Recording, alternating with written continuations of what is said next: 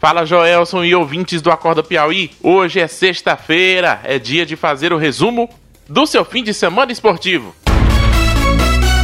A NBA voltou. A retomada do basquete nos Estados Unidos aconteceu ontem no complexo da Disney e contou com atletas ajoelhados durante o hino nacional e uma ironia. Os dois primeiros pontos nessa retomada foram marcados pelo pivô Rudy Gobert, o primeiro jogador a testar positivo para o novo coronavírus, o pivô de toda uma confusão antes da suspensão da NBA. O fim de semana terá mais 17 jogos, vai ser uma verdadeira maratona. Destaque para Milwaukee Bucks, líder da Conferência Leste, e Boston Celtics, terceiro colocado, que jogam hoje à noite.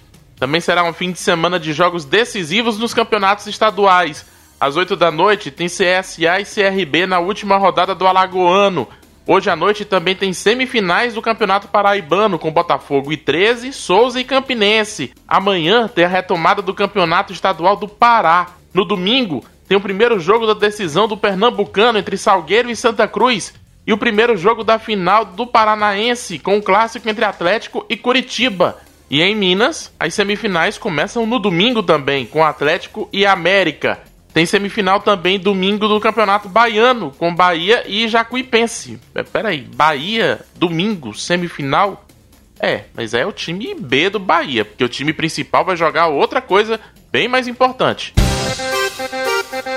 Ah, tá pensando o quê? Pensando que o Bahia vai poupar titular para decisão da Copa do Nordeste? É o primeiro jogo da final, é amanhã. Bahia e Ceará, ao vivo na TV Cidade Verde 15 para as 4 da tarde, você já pode ligar a TV e acompanhar a transmissão comandada pelo Joelson Giordani. Não vai esquecer, é amanhã, Bahia e Ceará.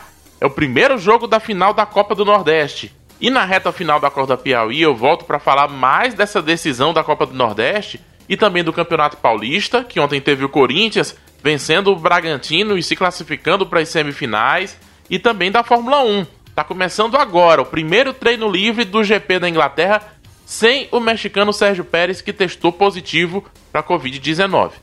Às 8h15 eu volto. Um abraço e até já.